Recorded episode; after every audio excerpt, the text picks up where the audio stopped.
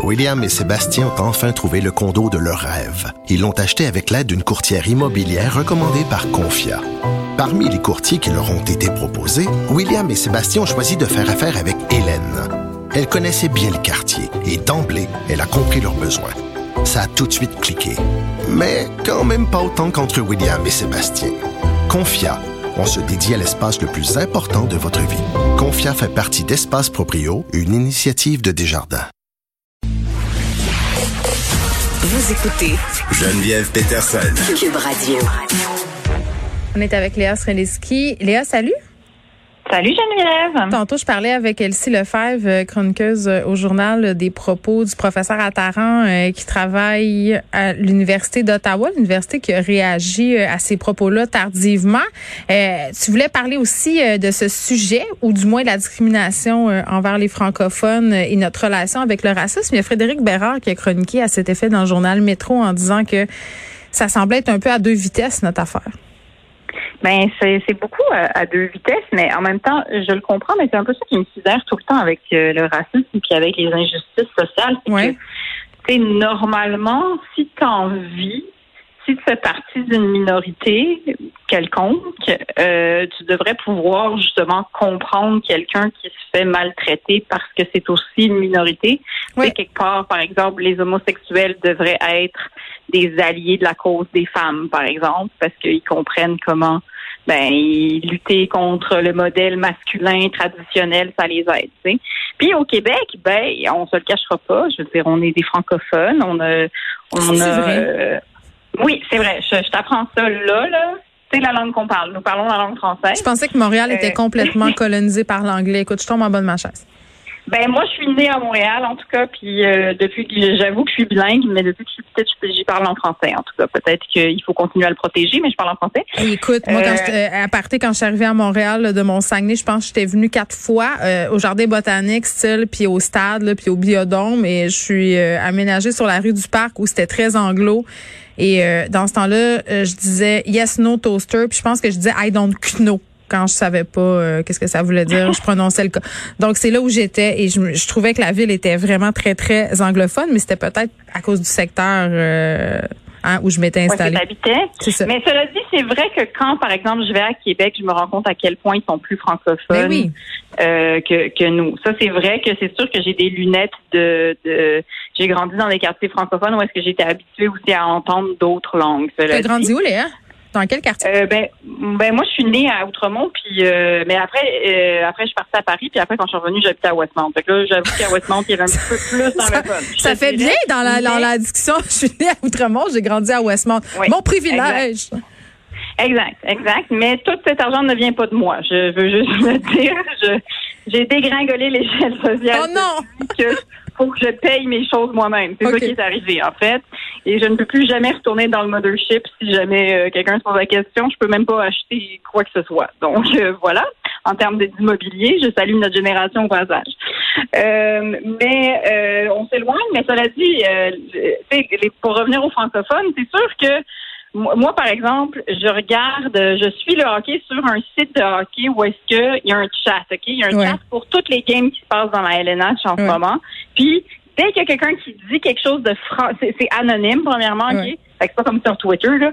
Mais dès qu'il y a quelqu'un qui dit quelque chose en français, il se fait toujours rentrer temps. Il y a toujours quelqu'un qui va dire euh, oh non, on parle pas en français ici, euh, ah, les gens qui vont insulter la langue française. C'est comme systématique. Tu sais. Puis mhm. j'avais un peu oublié, j'avais un peu oublié à quel point est-ce qu'on est issu aussi de, de, de toutes ces injustices-là, puis à quel point elles sont encore là. C'est sûr que le professeur Attaran, genre, nous le rappelle de manière systématique sur Twitter, comme à peu près à tous les jours où est-ce qu'il décide que on est tous des nazis. Euh, D'ailleurs, j'ai bien aimé ta blague. Euh, j'ai bien aimé ta blague en réaction avec le tweet de Guillaume Lepage quand il a dit le professeur Attaran euh, n'a pas voulu venir à tout le monde en parle parce qu'il dit ne pas assez bien parler français, puis te rétorqué que c'est peut-être parce qu'il nous comprenait pas qui pensait qu'on était des racistes. Exact. Peut-être c'est pour ça qu'il dit autant de niaiseries sur nous, c'est parce qu'il ne comprend pas quand on parle. À un moment donné aussi, il y a ça, là, ça prouve aussi son ignorance. sais. Puis, mais, mais dans tout ça, cela dit, là où je veux en venir, c'est que euh, je trouve que justement, je trouve ça paradoxal qu'on se bat qu'à reconnaître euh, une certaine forme systémique de, de racisme. Je trouve ça, je trouve ça bizarre que sais, quelque part, on soit toujours un peu en train de se battre contre le progrès social. Pas tout le monde, mais je trouve qu'on devrait devenir des champions dans le Canada parce que justement, c'est les francophones qui ont plus après les autochtones évidemment, là, mais c'est les francophones qui ont qui ont été abusés le plus par les les anglophones et qui continuent à l'être. Fait ce que tu dis, ce que tu dis, c'est qu'à cause de ça, on devrait être capable de plus d'empathie. Puis c'est quand même assez particulier parce que tantôt tous les partis politiques ont voté une motion euh, pour reconnaître les propos du professeur Attalant comme étant problématiques et racistes. Là. Tous les partis. Oui.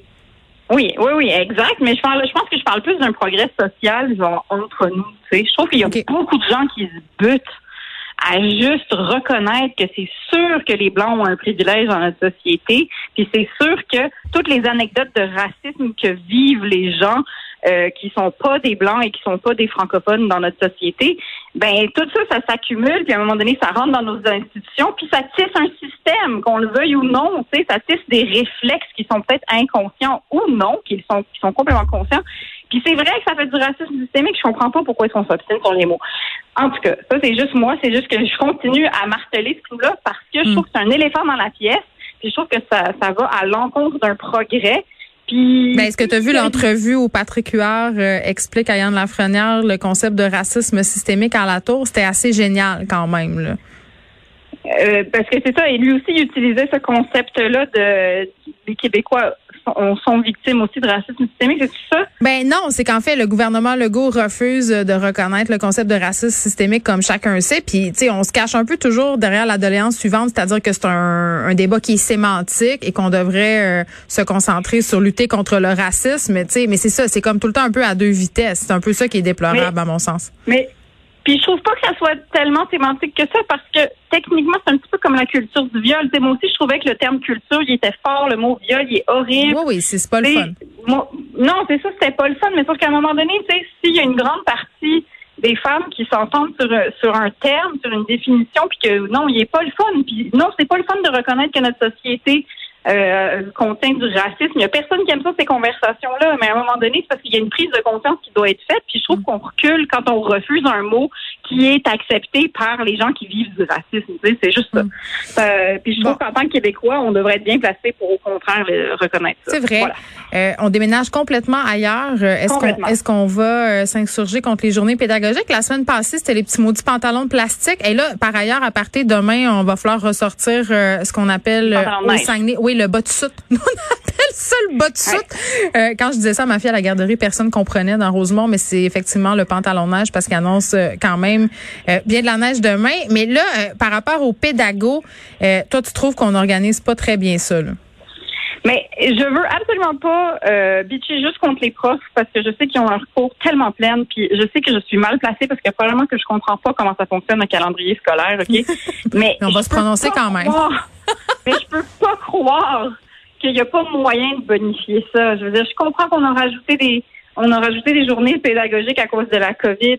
Fait, je, comprends que l'école fait tellement ce qu'ils peuvent en ce moment. Mais je, vais me baser encore une fois, et je l'ai déjà fait sur Twitter, je me fais insulter sûrement à chaque fois. Mais je vais me baser sur le calendrier scolaire français parce que je comprends pas comment ils y arrivent puis on n'y arrive pas. Moi, je suis allée à l'école française ici, puis on avait 180 jours d'école, puis les Québécois ont 180 jours d'école, mais on n'avait pas de journée pédagogique, OK? Genre, tout était ramassé sur des semaines de vacances. Et je comprends pas pourquoi ils ne fait pas ça. Puis, je veux dire, je suis sûre que peut-être que. ce qu'on nous dit, Léa, c'est que ce sont des journées où les profs euh, font du travail, euh, en profitent, en guillemets, pour faire du, des, réunions. Mais moi, moi, ce qui, ce qui m'insupporte, euh, c'est davantage le fait que les journées pédagogiques ne soient pas coordonnées à l'intérieur de la CSDM. c'est ça. Après, il y a ça, je ne comprends pas comment ça fonctionne. Puis encore là, il y a sûrement des gens qui pourraient me renseigner ou je pourrais avoir Google aussi, vous allez me dire. Mais euh, je comprends pas comment, par exemple, si tes enfants vont pas tous à la même école, ils n'ont pas tous la même journée pédagogique. Ça n'a aucun sens. Ben, c'est ça. Fait que moi, une, euh, un bon exemple de ça, le mois passé, j'ai eu une semaine où mes enfants ont eu trois pédagogues dans trois journées différentes. Donc, mes enfants étaient trois jours en pédago euh, pendant toute la semaine, donc il fallait que je m'arrange trois fois pour trouver une solution. Tu sais, parce que je les envoie pas euh, au, euh, je les envoie pas dans aux journées planifiées. Puis de toute façon, ma fille au secondaire, tu penses qu'ils ont des activités là? Non, non. Fait qu'il fallait que je m'organise avec cette affaire-là. Ben c'est ça, parce qu'en ce moment, de toute façon, il n'y a pas de sortie non plus à cause de la COVID. Puis, je veux dire, juste en temps normal, c'est parce que c'est sûr qu'après, genre, ça nous handicape dans notre horaire. Puis, bon, genre, oui, il y a du service de garde, mais c'est juste que c'est quand même compliqué. Je peux pas croire qu'il n'y a pas moyen de simplifier tout ça. Je veux dire, c'est... On a ajouté en plus cette année des journées pédagogiques pour que les profs... Euh, mais qui en ont besoin. C'est ça aussi, il faut faire attention, là, parce que les profs les réclament, les demandent pour s'organiser. Euh, mais des, des gens qu'on n'entend pas souvent par rapport aux journées pédagogiques, ce sont les personnes qui travaillent dans des services de garde, ceux qui organisent tout ça, ceux qui se ramassent avec tout ça. Parce que je sais pas si tu le sais, là, on a beaucoup parlé des profs, Léa, pendant la COVID, et, c'est normal, ils font un travail et, s'adaptent et ils sont quand même aux premières loges, mais les gens au service de garde qui ont souvent des salaires de ben crève fin, il faut le dire, qui ont des horaires euh, vraiment déconstruits, le genre, t'arrives le matin, tu t'en vas, tu reviens après, euh, ils ont presque aucune sécurité d'emploi, qui ont dû colmater toutes les brèches du système scolaire, qui ont dû être là quand les travailleurs essentiels étaient au travail. Euh, ces gens-là, ils les ont pas beaucoup entendus et souvent, c'est eux qui pallient pour toutes les incongruités d'horaire du système scolaire. Ce sont les gens des services de garde. Mais c'est clair, et je me souviens que le directeur du service de garde m'avait entendu à la radio, justement, qui m'avait écrit pour dire comme Mais nous, il n'y a jamais personne qui parle de nous. Genre, il n'y a jamais personne qui parle de à quel point il faut qu'on s'adapte. On a parlé d'eux aujourd'hui. On a fait œuvre utile. Et nous, nous, sommes insurgés contre les journées pédagogiques, les pantalons de plastique et le retour euh, de la neige. On a, on a chialé contre Dame Nature. C'est, j'aime ça dire Dame Nature. Léa merci beaucoup. Ça me fait plaisir. À bientôt, Geneviève. bye. bye.